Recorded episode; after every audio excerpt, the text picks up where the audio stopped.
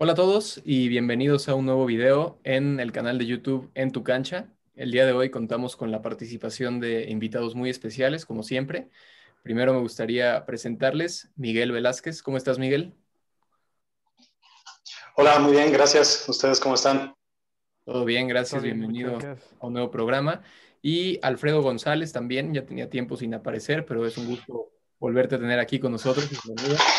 Muchas gracias, Julio. Muchas gracias a todos y bienvenidos a este, a este programa el día de hoy. Pues bueno, el día de hoy estaremos hablando un poco sobre la era del Tata Martino en la selección, cómo ha ido hasta ahora. Analizaremos también eh, brevemente qué ha hecho con otras selecciones y pues intentar predecir un poco hacia dónde creemos que va a ir la selección con él. Eh, sin nada más que agregar por el momento, comenzamos.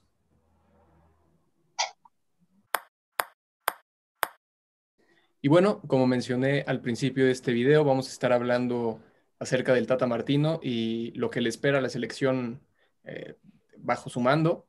Quisiera preguntarte, Miguel, primero que nada, ¿cómo has visto eh, en estos 19 partidos ya al Tata Martino al frente de la selección mexicana? ¿Qué sensaciones tienes? Bueno, hasta el momento mis sensaciones son positivas. Creo que ha probado a algunos jugadores interesantes que, merecían estar en selección nacional. Eh, también le ha dado continuidad a, otros. Ha tenido que, cambiar un poco a jugadores de la selección en el ataque específicamente. Sabemos que Chicharito Hernández ya no es elemento que juegue en el fútbol europeo. Carlos Vela tampoco juega en Europa y ha decidido no jugar con la selección. Entonces ha tenido que renovar el ataque. Eh, también ha habido modificaciones en la defensa. Entonces creo que han sido algunos buenos cambios, buenas apuestas. Y, bueno, sobre todo hasta el momento ha ganado el torneo importante que ha enfrentado, que es la Copa Oro. Creo que los números son positivos hasta el momento. Y bueno, todavía falta eh, el proceso rumbo al mundial y sobre todo lo que mucho se ha hablado, el momento en el que se enfrenten a rivales más poderosos que no sean precisamente del área de, CONCACAF, ver de qué está hecho este equipo. Bueno, Alfredo, para darte la bienvenida a este programa, ya pasando tu participación mucho más larga, quisiera retomar un poco lo que decía Miguel de las nuevas caras que hemos estado viendo en la selección, sobre todo en últimas convocatorias, y principalmente me gustaría enfocarme en lo que han demostrado Luis Romo y Orbelín Pineda. Como ya sabe la gente que sigue nuestros videos, tú eres un fiel seguidor del Querétaro y nos podrás dar una perspectiva mucho más profunda de, esos jugadores. ¿Cómo ves tú su desempeño? Mira, eh, pero antes que todo, me da mucho gusto que el Tata le haya dado la oportunidad a dos jugadores tan jóvenes como son Orbelín y Luis Romo. Yo los he visto, digamos, en su crecimiento desde, desde Querétaro eh, hasta que, bueno, ya están afianzados, digamos, en el Cruz Azul, ¿no? Ya son un, referente del equipo, creo yo, tanto Luis Romo como, como Orbelín. Y creo que su desempeño en la selección ha sido estable. No creo que haya sido ni sobresaliente ni tampoco creo que hayan quedado a deber. Creo que todavía les hace falta esa madurez futbolística, creo que todavía les hace falta ese juego, eh, continuar ganando experiencia, también codearse un poquito con sus compañeros, no solo los que juegan aquí en México, sino los europeos, para ganar esa experiencia en selección. Creo que tienen el nivel para poder demostrar grandes cosas y competirle al tú por tú con otros de sus compañeros. Como digo, tampoco han sido... Eh, figuras sobresalientes o referentes de la selección como Raúl Jiménez, por ejemplo, pero sí creo que les hace falta eh, un poquito más de madurez futbolística, pero me da gusto la oportunidad que les ha dado el Tata. Perfecto, también creo yo que eh, en últimas convocatorias hemos visto nombres importantes de la Liga MX, creo que ha habido una buena mezcla entre futbolistas que hoy están en Europa, pero también hay que destacar gente que está saliendo de aquí, sobre todo gente que a lo mejor eh, podría resultar un problema que no sea tan joven, pero que da gusto de caras nuevas. Podría ser, por ejemplo, el caso de Henry Martín, que ya tiene 28 o 27 años, me parece, y, está recibiendo otras convocatorias, justo para lo que tú platicabas, Miguel, del ataque. Eh, ¿Cuáles son los nombres y los hombres que tú verías para el ataque de la selección si nos enfocáramos principalmente en un 9? Sabemos que Raúl Jiménez eh, prácticamente hoy es inamovible, pero ¿quiénes crees que podrían estar ahí en la banca? Para hacer un cambio interesante. Bueno, ahí creo que va a ser un poco polémico lo que voy a decir, porque si bien Raúl Jiménez hoy por hoy es el mejor 9 de México, porque así lo está haciendo en Europa, siento que todavía le hace falta mucho a, nivel selección nacional. En la Copa Oro, pues lo mismo, sabemos a los rivales a los que se enfrentó y a veces en partidos importantes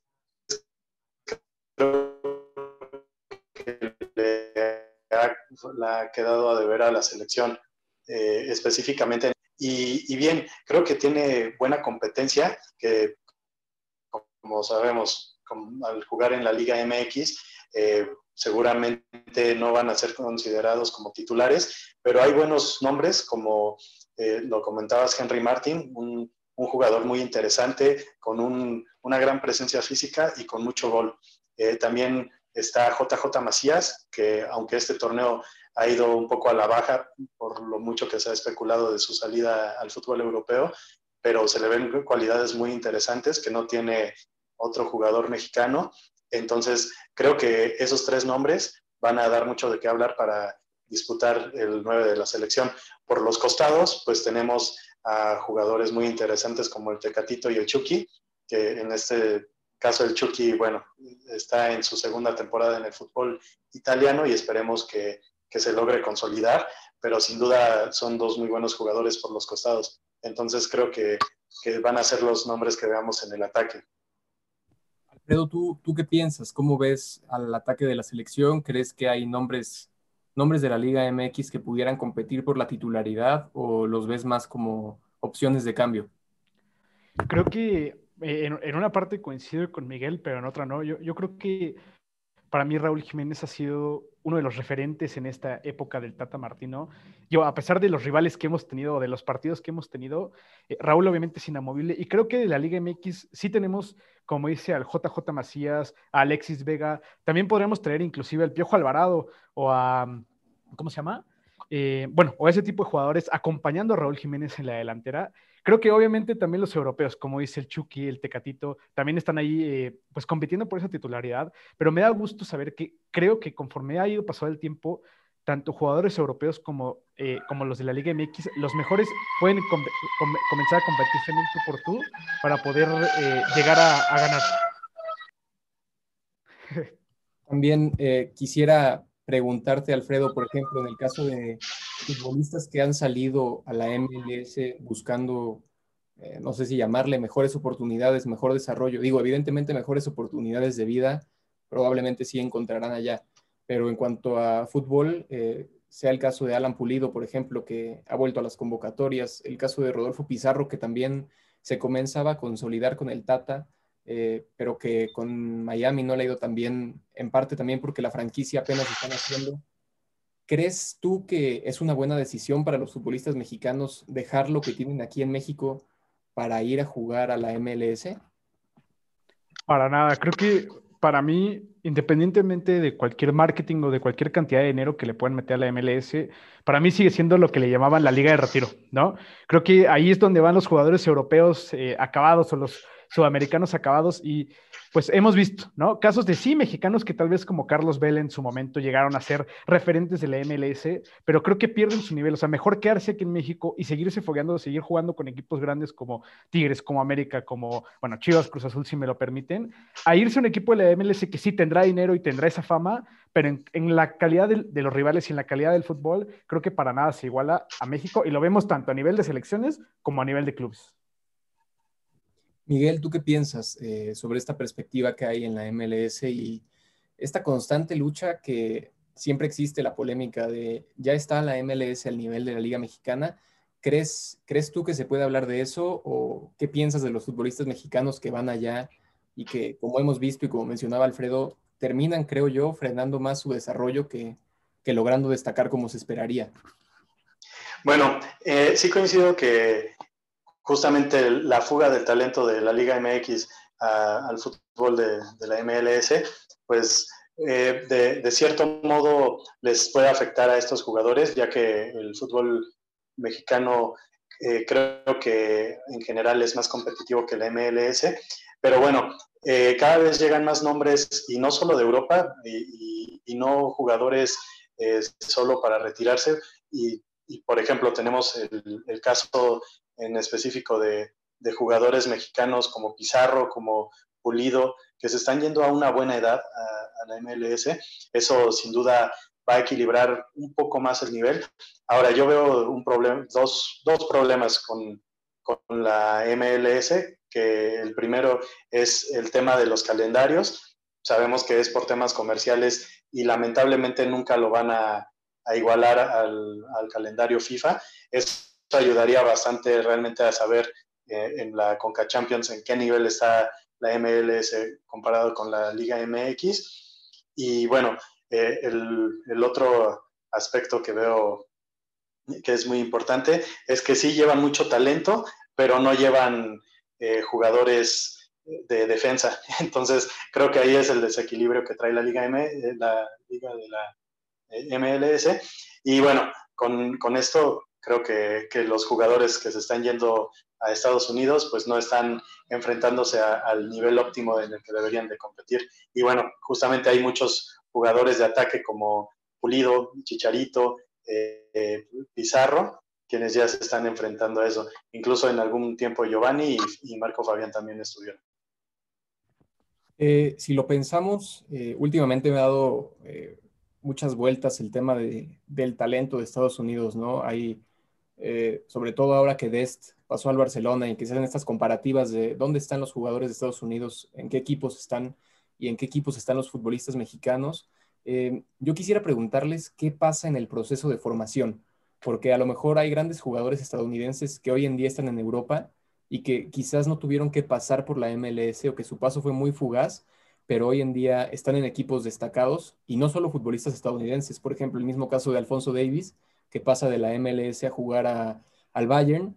¿Qué creen que está fallando en el sistema mexicano para poder dar ese paso. A lo mejor no necesitamos que los futbolistas destaquen en la Liga MX y simplemente desarrollarlos bien. También pienso que el tema de desaparecer el ascenso ha quitado oportunidad a futbolistas jóvenes de desarrollo, ha quitado reflectores también y sobre todo el permitir extranjeros, ¿no? Al tener extranjeros en una liga de, desarrollo, una liga de expansión, una liga de ascenso, como le queramos llamar, eh, creo que priva de muchas oportunidades a jóvenes mexicanos y eso también es lo que termina reflejando la realidad actual, ¿no? Hay futbolistas estadounidenses en el Barcelona y quizás el futbolista mexicano que está en un mejor equipo en la actualidad podría ser Héctor Herrera con el Atlético de Madrid, pero no es titular, ¿no? Entonces, quisiera preguntarte, Alfredo, primero tú, después Miguel, también me gustaría conocer tu opinión.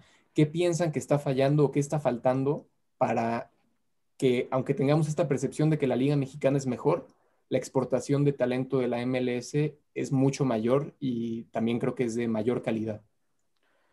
Creo que aquí viene algo que, bueno, a mí siempre me gusta tocar y creo que es a nivel sistema.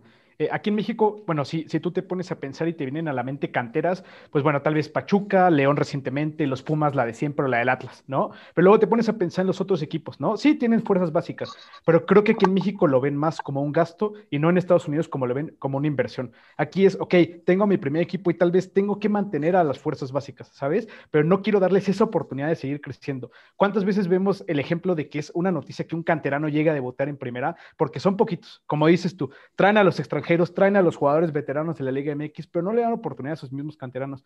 Y en Estados Unidos, ¿qué pasa? Bien, si juegan en la MLS o no, ahí lo ven como una inversión. Es si yo exporto a este jugador, no solo voy a recibir dinero, sino mi imagen va a crecer, más jugadores, bueno, voy a poder captar más talento y voy a poder seguir siendo ese semillero de talento como, como lo hemos visto, sin tener que colocarlos a fuerzas en mi liga y después que sigan creciendo un rato más y se vayan. Creo que eso es algo que, que aquí en México es la diferencia con Estados Unidos. No sé qué opinen ustedes. Miguel, ¿tú qué piensas? También creo que hay mucho esta idea de se tiene que desarrollar aquí y después podrá salir, ¿no? O sea, este comentario de que si no tiene experiencia en la Liga MX, va a fracasar en Europa. ¿Tú qué piensas sobre, sobre este tema? Sí, creo que el, comparando a ambas ligas, el caso de la Liga MX lo que hace es que está reteniendo más tiempo a su talento. Por ejemplo, muchas veces Chivas se ha pronunciado en específico que algunos jugadores, cuando se habla de que pueden ir a Europa, eh, van a salir, pero hasta que sean campeones con Chivas. Incluso con el América también eh, ya pasó el, caso. Entonces, creo que eso debería de ser punto y aparte, eh, que si bien lo que esperas es que un jugador se logre consolidar y logre ser campeón con tu equipo, eh, la, la, principal idea es que se vayan a Europa y se puedan terminar de formar ahí, porque también cada vez el talento que buscan en Europa es más joven y no se van a esperar a los 24 o 25 años, que un jugador se logre salir campeón con su equipo del otro lado del mundo, ¿no? Eh, y bueno, otro punto que yo considero que es importante es que la MLS tiene mucho más reflectores en estos momentos que la Liga MX. ¿Por qué? Porque han traído a, muchos jugadores eh, de, talla internacional a, jugar a, su liga. Y bueno, también porque la inversión eh, no es únicamente de, Estados Unidos, sino que personas de Estados Unidos, lo vemos con David Beckham, quien está invirtiendo en el Inter de Miami, y como él hay, hay varios inversionistas que, están, que son, son europeos o de, otra parte, de otras partes del mundo, entonces creo que por eso también hay más reflectores. Sabemos que en la Liga MX, pues únicamente invierten empresarios mexicanos y aparte es muy cerrado este círculo de, inversionistas. Retomando un poco esta cuestión del sistema que, ya vimos que es la, quizás el principal problema, si le podemos llamar así, ¿qué le espera a un, a un entrenador como Gerardo Martino en, en, un entorno así? Sabemos que también históricamente en la selección mexicana no existe la paciencia, los ciclos se acaban al primer cuarto partido del Mundial, que ya no llegaste al quinto, te vas. Entonces, un entrenador que ha pasado por la selección de Paraguay, que creo que fue donde vivió su mejor momento a nivel selección, eh, llevándolos a la final de la Copa América en el 2011, y que después con Argentina quizás no tuvo tanto éxito, pero también sumó dos subcampeonatos de Copa América.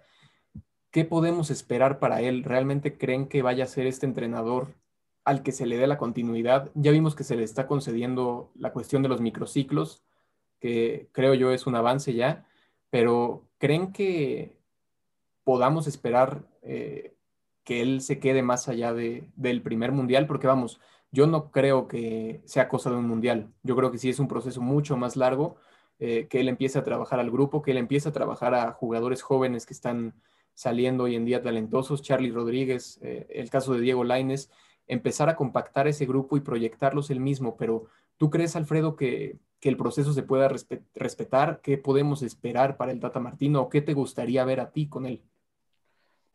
Creo que, creo que sí se puede respetar y creo que tiene que ser un dar de ambas partes. ¿Por qué?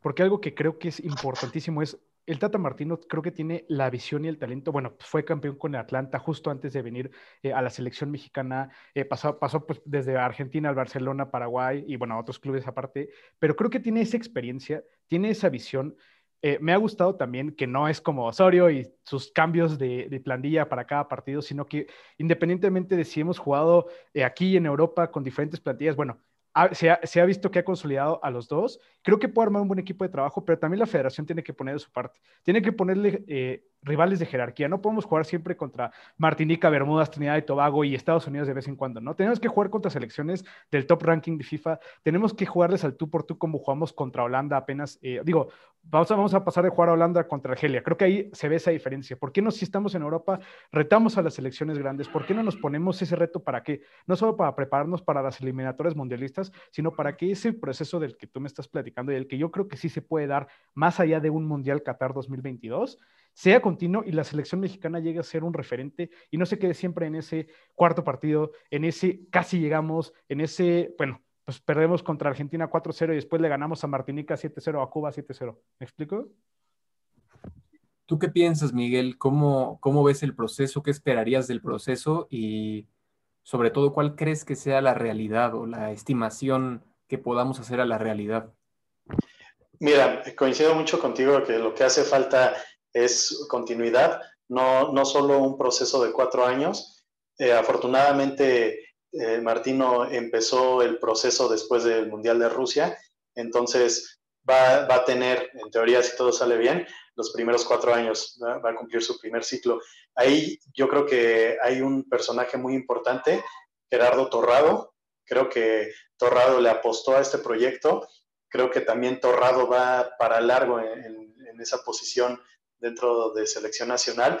Entonces, él puede ser la pieza clave para, independientemente de cómo le vaya a la selección mexicana en el Mundial de Qatar, bueno, ya estamos dando por hecho que va a calificar, pero eh, independientemente de, cuál sea el desempeño del equipo, que, que terminando el Mundial le dé la continuidad. Creo que eso sería muy importante Y ahora, ¿por qué hablo de darle continuidad a, Martino? Porque justamente a nivel selección nacional ha sido un personaje que ha demostrado, lo hizo con Paraguay, no solo llegando a esa semifinal, a esa final de, Copa América, también llevó a un equipo que tenía buenos jugadores, pero si bien no estaba plagado de estrellas, lo llevó prácticamente a, bueno, estuvo a un, penal de llegar a las semifinales. Y contra Argentina, perdón, con Argentina, eh, eh, tuvo dos subcampeonatos de Copa América. Ahí no, no le quisieron dar la, la, continuidad, pero creo que es un, una buena apuesta, un buen técnico de selecciones nacionales. Y también creo que es importante que se le empiece a apostar a, a, rivales más importantes, rivales europeos o rivales de Sudamérica yendo a Sudamérica a enfrentarlos, o por qué no en Europa, ya que sus bases están, la base de, sus selecciones están allá en Europa, ¿no? Creo que eso es lo que también hace falta para medirnos constantemente a rivales que nos exijan más. Y como aficionados, ¿cuál debería ser nuestro comportamiento? Creo que también estamos muy acostumbrados a procesos cortos y resultados inmediatos. Y creo que sí, a veces vivimos en esta burbuja, como decía Alfredo, de que pues tienes buenos resultados, pero a veces hace falta ver contra quién, ¿no? Eh, no puede ser que por ganarle a Martinica, a Cuba y eh, El Salvador, sin, sin faltarle respeto, obviamente, a ninguna de estas tres elecciones, creamos que ya tenemos para ganar un mundial o que es nuestra obligación llegar al quinto partido. Entonces, creo que también como aficionados deberíamos ser pacientes, ¿no? y ser realistas, o sea, ver cuál es la realidad de la selección y no esperar milagros. A veces eh, hay equipos que a lo mejor, equipos mexicanos que, que, no dan la talla y que seguimos esperando lo máximo de ellos, ¿no? Y, creo que no tiene sentido que nos hagamos esas ilusiones y que después vengamos a reventar al técnico, a los jugadores o lo que sea, sin, sin aterrizar ante la realidad. ¿Tú qué piensas, Alfredo, de, del rol que los aficionados podemos llegar a tener ante esta posibilidad de un proceso mucho más largo y que probablemente tendrá fracasos también? Creo que diste justo en el clavo con la idea que quería tratar y es paciencia, ¿no? Sabemos, bueno, creo que muchas veces como aficionados, y me incluyo con mi equipo el Querétaro, pues nos dejamos llevar por la pasión, ¿no? La pasión de, ok, si vamos a jugar un torneo eh, oficial o si vamos a tener un partido amistoso, viene, vienen los triunfos, viene pues la clasificatoria al mundial, por ejemplo, pero después cuando empiezan a ver cómo es, dices, esos pequeños tropiezos, casi casi queremos que rueden cabezas, ¿no? Pero nosotros sabemos que el fútbol, como cualquier cosa en la vida, lleva tiempo. Lleva tiempo de consolidarse ese proyecto, como, como bien lo tratabas hace rato, que se compacten tanto jugadores europeos como mexicanos, eh, jóvenes con, veteranos, que se cree esa mezcla y esa unidad de equipo. Creo que debemos de darle la oportunidad a Martino creo que puede llegar a hacer cosas muy grandes y nosotros tenemos que apoyar. Digo, al final tenemos que apoyar eh, porque creemos, bueno, yo creo que es un proyecto serio, que es un tipo serio que tiene esa experiencia y como decía Miguel, pues toda esa experiencia con todas las elecciones y a dónde las llevó. Eh, entonces creo que, pues bueno, nos hace falta tener nada más esa pues paciencia y esperanza de que las cosas se van a lograr. Ya, obviamente si vemos que empieza a haber tropiezo, tropiezo y tropiezo y que hay algo que no está eh, cuadrando, pues es ver, ¿no? Es Martino, son los jugadores, es la misma federación, pero bueno, eso ya sería otro caso aparte, pero yo creo que vienen grandes cosas y bueno, nosotros a seguir esperando como siempre. Y bueno, ya para ir cerrando este video, me gustaría preguntarte, Miguel, y luego pasar contigo, Alfredo, eh, ¿cuáles consideras que serían jugadores clave para estos primeros cuatro años de Martino, si quieres tres nombres de jugadores que consideres importantes y sobre todo, ¿qué esperarías tú? Es muy complicado, evidentemente, y quizás decir un poco en contra de lo que hemos platicado en este video, pero ¿qué te gustaría ver en el Mundial? ¿Cómo te gustaría ver a la selección? A lo mejor no, no decir campeona del mundo, pero que sí me digas eh, una buena actitud, un buen fútbol. ¿Qué te gustaría ver en la selección para sentirte satisfecho? Muy bien, bueno, en primera, tres jugadores claves. Creo que van a ser, o hasta el momento para mí han sido Herrera y Guardado en el medio campo, dándole solidez justamente a la zona media de la cancha. Y me gusta mucho el rol que ha tomado el Tecatito Corona de un jugador que, encara, que se atreve a hacer jugadas, que eh, se atreve también a pegarle a portería creo que son, es un jugador desequilibrante, entonces esos tres jugadores eh, considero que son importantes. Ahora también la columna vertebral del equipo siempre, siempre va a ser este, muy, muy fundamental. Y bueno, ¿qué, qué esperaría? eh, no depende de Martino el que haya o no jugadores de élite en México. Eso es tema de, formación y también de un proceso y, y, de que clubes europeos importantes se fijen en los jugadores. Pero si bien parece que no vamos a llegar con jugadores élite a la Copa del Mundo, creo que con un buen funcionamiento, con mucho orden y con jugadores que entiendan a lo que el técnico quiere jugar, se pueden lograr cosas importantes. Y, pensando en qué se puede dar en el, en el ciclo, yo, yo espero un proceso donde no se, sufra, no se sufra para calificar a la Copa del Mundo, que incluso se le demuestre a Estados Unidos eh, que en, cuanto a conjunto México ya trae más trabajo. Y bueno, yo, yo esperaría eso, una clasificación como lo decía la Volpe caminando a la Copa del Mundo. Y ya en la Copa del Mundo sí me gustaría que con, basados en, lo que decía, en, el orden y en, buena táctica, se, se, pudiera avanzar un paso más de lo que siempre se ha avanzado y sobre todo con contundencia, no solo en fase de grupos, sino eh, justamente ganar el grupo para enfrentar a un rival eh, más a modo en la segunda ronda y con eso aspirar a un poco más. Y ah, ya después de lo que suceda, el tema de la continuidad. Alfredo, ¿tú, ¿tú qué esperas? ¿Qué te gustaría ver?